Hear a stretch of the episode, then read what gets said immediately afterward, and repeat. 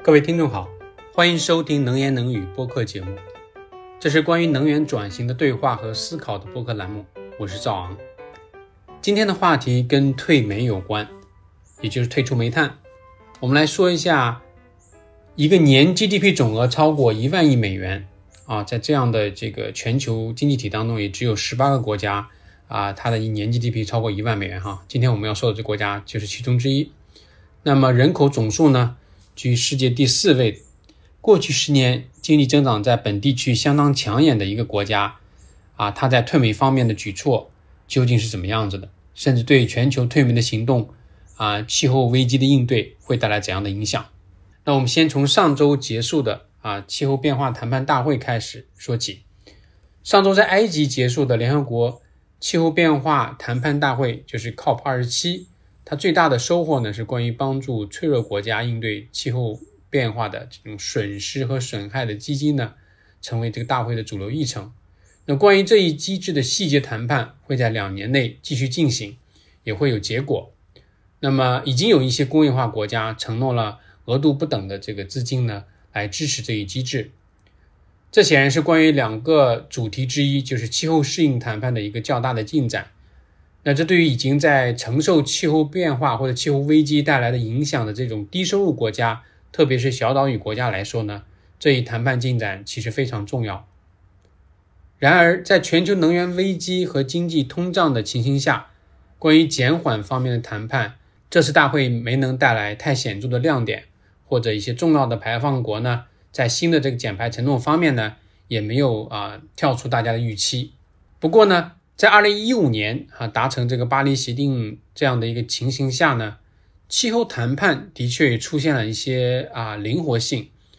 那么各国政府除了根据自身的情况定期不定期的公布啊国家自主排放贡献目标这一个啊行动之外呢，在一年一度的大会上呢，就一些关键议题争来争去辩论，甚至讨价还价之外呢，还有越来越多的国家呢，就某个具体问题。进行这个小范围磋商，并且达成一些双边或者多边的合作。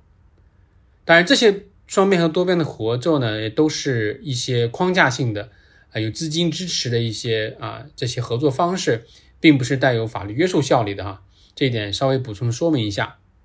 在这些只需要几个经济体达成共识就可以推进的这个气候行动的努力当中呢，啊，最重要的啊或者最受关注的。也就是退出煤炭了，为什么呢？简单来说呢，啊，煤炭的退出可以说是会影响气候应对的这种最最关键的因素。有这么几个啊值得考虑的点。首先，煤炭是碳排放强度最高的化石能源，啊，显著的超出石油和天然气。在四大能源消费部门当中，电力、交通、建筑和工业这四大部门当中呢，煤炭主要应用在电力和工业。那这两个也是碳排放总量和碳排放强度都很高的部门。全球与能源相关的碳排放当中，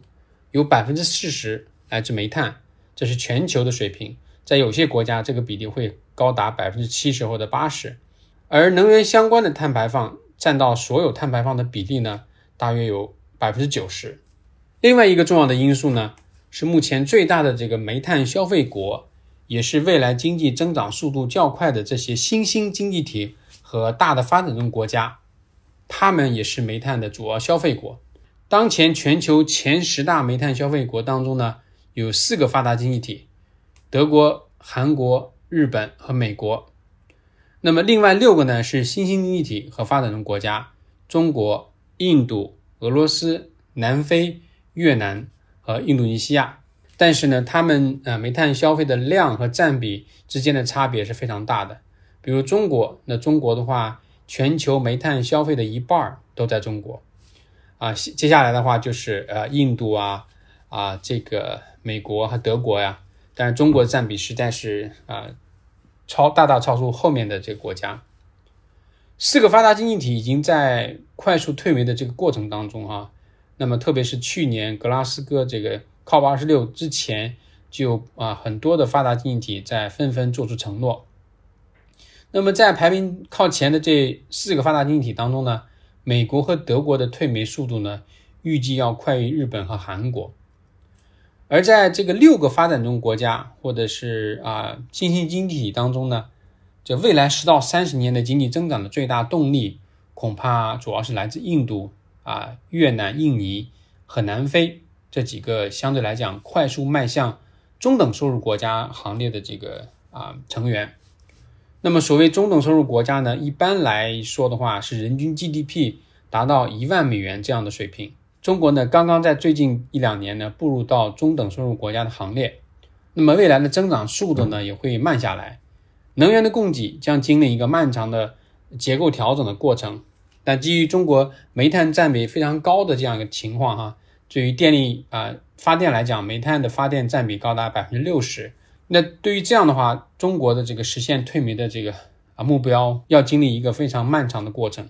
那我们抛开中国不说哈。放在全球温控目标一点五摄氏度的这个背景下，各国也越来越意识到，在未来不到三十年的时间里要做的事情，那就是到二零三零年实现全球碳减排比二零一九年的水平呢减少一半，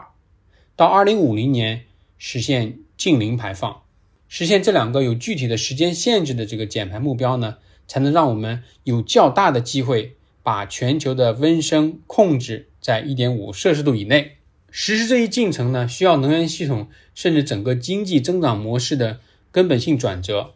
当然呢，关键对于能源系统来讲，还是要停止使用化石能源啊，特别是煤炭尽快退出，然后随后要轮到石油和天然气哈。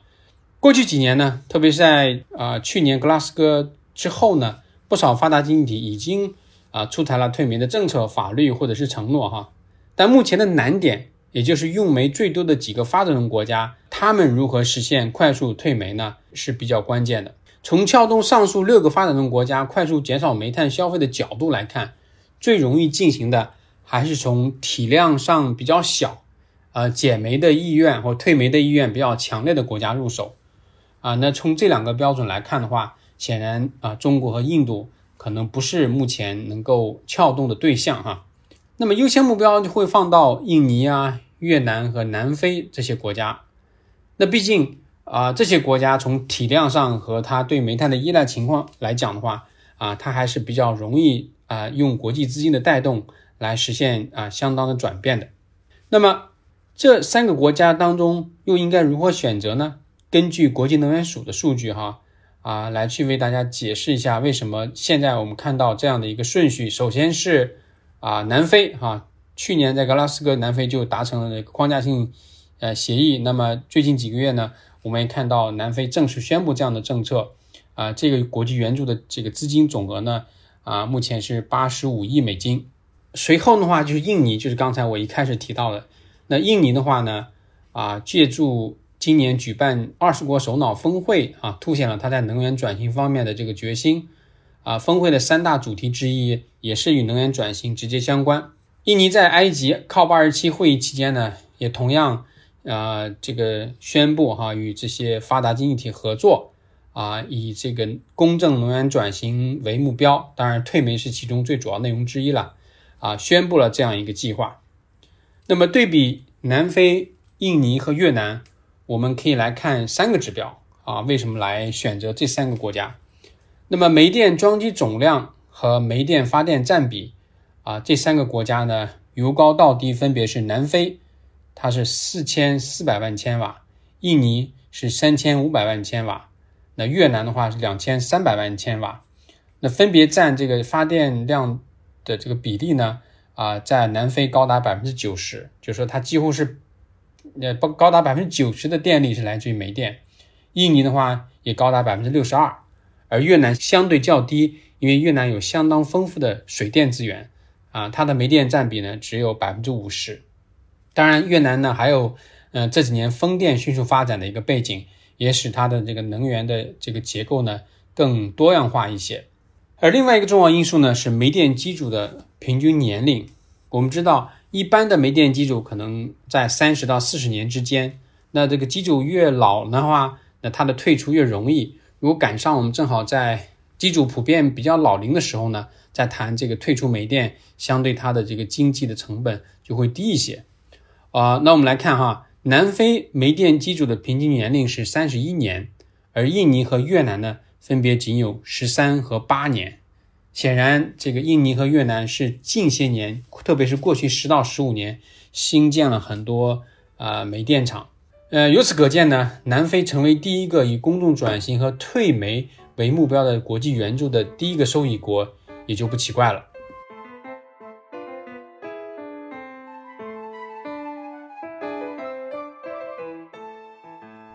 我们从啊煤电装机啊煤电发电占比和煤电机组平均年龄来看了这三个国家的情况，那我们就会问，为什么越南啊，其实从它的这个装机规模的话啊，还有它的人口啊，还有经济发展各方面来讲，它对煤炭的需求也非常的大，它大量的进口印尼和澳大利亚的煤炭，为什么越南并没有啊到目前达成类似的这样的一个国际援助计划呢？其实呢，我想在实现这样一个援助计划的这个复杂过程当中，还有一个因素需要考量，啊，那就是啊，当下一个国家啊这种电力啊监管的机制。具体来说的话，像越南，那越南的这个煤电机组的平均年龄只有八年，相当的这个新哈。那这个情况下的话，就说明它大量的煤电资产啊还仍然在投资没有收回的这样的情况。啊，那目前来看的话，IEA 的预计呢，对于这种啊全球的煤电来看，发展中经济体的煤电来看，啊这些新的煤电机组的国家，它有将近有一万亿美元的这个投资呢，还没有回收。那这个回收的周期一般会到三十年左右才能回收哈。那对于十几年年龄这个机组的这个煤电资产来讲，它仍然是在一个早期的一个阶段。根据过往的政策法规或者是长期的购电协议。很多煤电厂是不会参与当下跟这种啊相对成本更加低的可再生能源的这种并网的竞争的，这是一个。另外一个因素呢，和很多电网企业拥有煤电资产也有关系。那它拥拥有煤电资产的话，它不会给啊煤电上网制造障碍哈。所以呢，这种监管的这个情形和国家这个电力系统的一些既有的历史啊，或者是这个当下的一个政策背景。都会影响到这种啊退煤的这种啊意愿哈，其中还有一个非常重要的就是长期的这种固定的购电协议。那新的这个煤电资产的发展都可能跟电网签订了这种长期的购电协议，而这种购电协议是不可以被轻易啊打破的。所以在这种情形下去讨论退煤，也有很多这种啊制度安排上的一些一些这种障碍。比如啊越南的话，它有大约一半的煤电厂。都是在这种长期固定的购电协议覆盖下的，所以让他去退煤显然是要比较困难。另外的话呢，和快速的经济增长也有非常大的关系。我们都知道越南有很多这种产业转移从中国出来以后啊，有新的这种制造企业在越南，它的经济增长对电力的需求、对能源的需求这些年非常快。那在这种情形下的话，它的煤电的建设呢，也处在一个比较高的水平。那这个时候，如果要去讨论这个煤电退出的话呢，我相信的这局面会更加的复杂。那么，针对印尼能源转型的这种国际合作计划的内容主要有哪些呢？啊，我想在讨论这个具体内容之前，我还想借用一下国际能源署本月哈，二零二二年十一月发布的一份报告，来介绍一下国际能源署是如何给出退煤的这种全球策略的。那这个报告的题目呢是，呃，在近零转型下的煤炭如何实现快速、安全和以人为本的战略？那这个英文叫 Coal in Net Zero Transitions Strategies for Rapid, Secure and People-Centered Change。那报告在分析了全球煤炭在电力、工业等部门利用现状和近零排放约束下，呃，如何要去提供一些呃减排政策。和投资的这种可能性的这种分析的基础上呢，给出了一些重要的建议哈。那在我看来，最关键的这个建议或者是战略呢，就是两点。第一点的话是要加大投资，特别是在一些退出煤炭较早的这个退出煤电资产啊，或者是一些新的技术，比如说碳捕获和埋藏啊，或者是工业用能方面替代煤炭这些技术方面。有更多的投资，那更重要的是用用可再生能源去替代煤炭，啊，来呃优化啊电力的这种构成。所以在投资方面，除了本国自己以外的投资，更重要的是对这些低收入的发展中国家，在快速经济发展的时候，对煤炭大量需求如何去满足。那么这这方面的话，投资方面就提到了如何使发达经济体能够使用公共资金和撬动一些国际金融机构和私人投资，来加大对这些啊低收入国家，同时对煤炭依赖依赖度高、经济增长预期高的国家的这种支持。那我们刚才提到的啊，南非啊、印尼哈，都是这方面的案例。第二个战略，甚至更加重要的是说，如何啊改造现有的煤电资产、煤电厂啊，通过供烧改造呢，让它去呃做更多其他的这种能源生产啊，比如说氨呐，比如说生物质能啊啊。另外呢，我要提前退役一些煤电资产，有可能要损失一定的投资，但是也要提前退役。啊，最后的话就提到了说，要从现在开始就要停止建设啊额外的这种新的煤电。当然，可能一些旧的煤电厂的改造和能呃产能的延续可能是不在其中，但是完全新的这种啊煤电厂的建设要马上停下来。那这两个战略，我们看用它来去呃关照或者去梳理，我们来看印尼在。能源转型这个国际合作计划当中，主要是什么内容？可以帮助我们理解他们中间的这个关系。这个国际合作计划当中，第一呢，就从宏观上确定了减排的时间表和减排的目标。好，这个是基调哈。印尼承诺到二零六零年或更早实现整个经济的净零排放。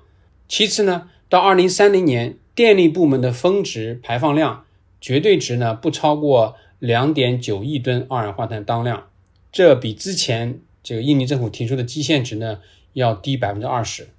到二零五零年呢，要实现电力部门的净零排放。那这过程当中要加大这个可再生能源的这个发展和部署，那使得可再生能源啊到二零三零年至少占到全部发电量的百分之三十四。那印尼在太阳能和风电啊、海洋能或者生物质能方面都是有很大的潜力的。另外一个重要的点就是加快煤电厂的退役哈。根据印尼今年最新颁布的总统令，印尼会限制自备燃煤电厂的发展啊。那这个啊是非常有意思的，因为印尼的矿产开发这个非常快，特别是跟电动汽车产业有关的一些稀有金属矿的开发，这些年在印尼发展的非常快。印尼甚至会啊吸引一些国际汽车制造业的大巨头呢。比如说韩国的企业或者是美国的企业，希望他们到印尼来生产电动汽车哈。那是这些矿产企业为了确保能源的供应、电力的这个稳定供应，甚至价格比较低廉的供应呢，他们一般会在建设采矿企业的同时呢，建设一些呃自备燃煤电厂。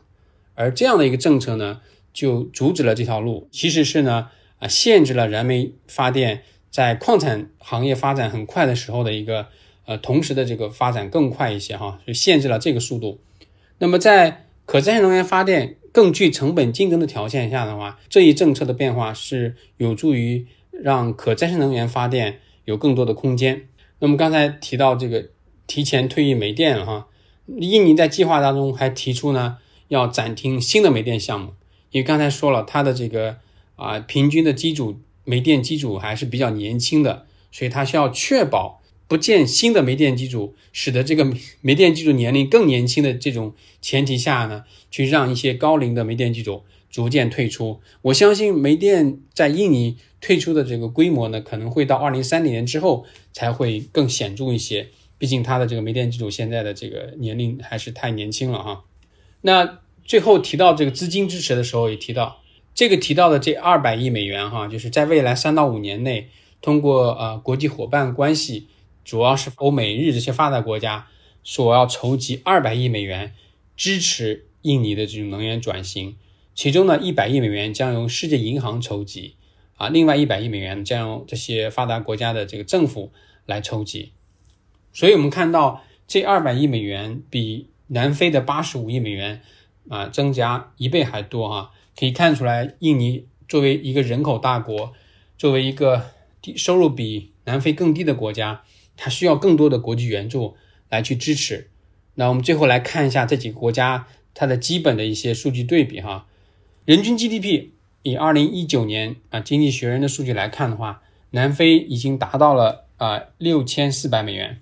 而印尼的话是三千九百美元，越南的话只有两千六百美元。当然，最近几年的这个发展可以看到越南的赶超的速度很快啊。那这三个国家的人口也有一定的差别，但是都是相对来讲人口较多的国家。南非呢有五千六百万人口，印尼的话有二点八亿，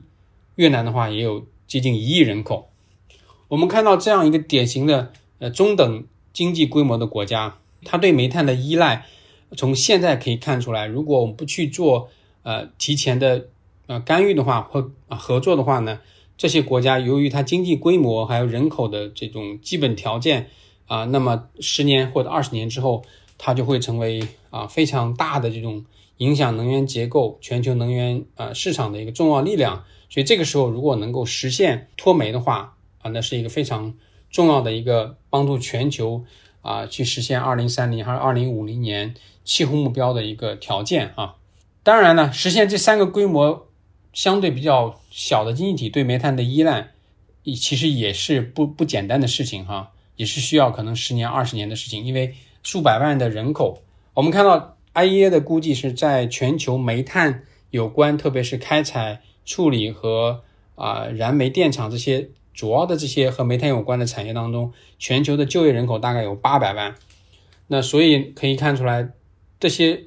公正的转型或者是。啊，以人为中心的转型对于这些人口的就业调整是非常关键的，所以这是一个非常不容易的事情，尤其是对于低收入国家来说。我们看到越南和印尼的人人均 GDP 还都非常低哈，因此呢，从南非、印尼开始这个露出一些啊迹象的这种针对能源公正转型的多边合作机制呢，啊，恐怕是啊必然的这种转型的加速器。那么，希望未来两到三年呢，关于南非和印尼的国际合作，可以抵御各种外来的这种不确定因素的影响，无论是能源危机，无论是地区冲突，啊，让我们看到这种实质性的这种减排效果，从而推动更多的这种高收入经济体呢，拿出资金来来支持啊低收入国家啊，来去加速应对气候危机。我想这是一个啊，我们希望从这两个案例当中能看到的。那未来一段时间，是不是明年再开 COP 二十八的时候，我们又能看到越南最后也达成一个类似的这种合作机制呢？当然，这是我们愿意看到的。那随着这些啊中等收入国家和呃中等经济规模的国家减少对煤炭的依赖的话，我想这些国家可能集体上也会形成一个压力，对于再往前面啊，比如说印度啊或者中国，呃对煤炭的这种依赖或者减少煤炭的这个。消费产生一定的这种同辈的压力，当然这也是从应对气候危机的情形下，我们愿意看到的。好的，这就是本期能言能语播客的全部内容。欢迎大家通过留言的方式与我们沟通，也欢迎您发表自己的看法。我是赵昂，本次能言能语播客节目音频剪辑李颖，谢谢大家收听，下次节目再见。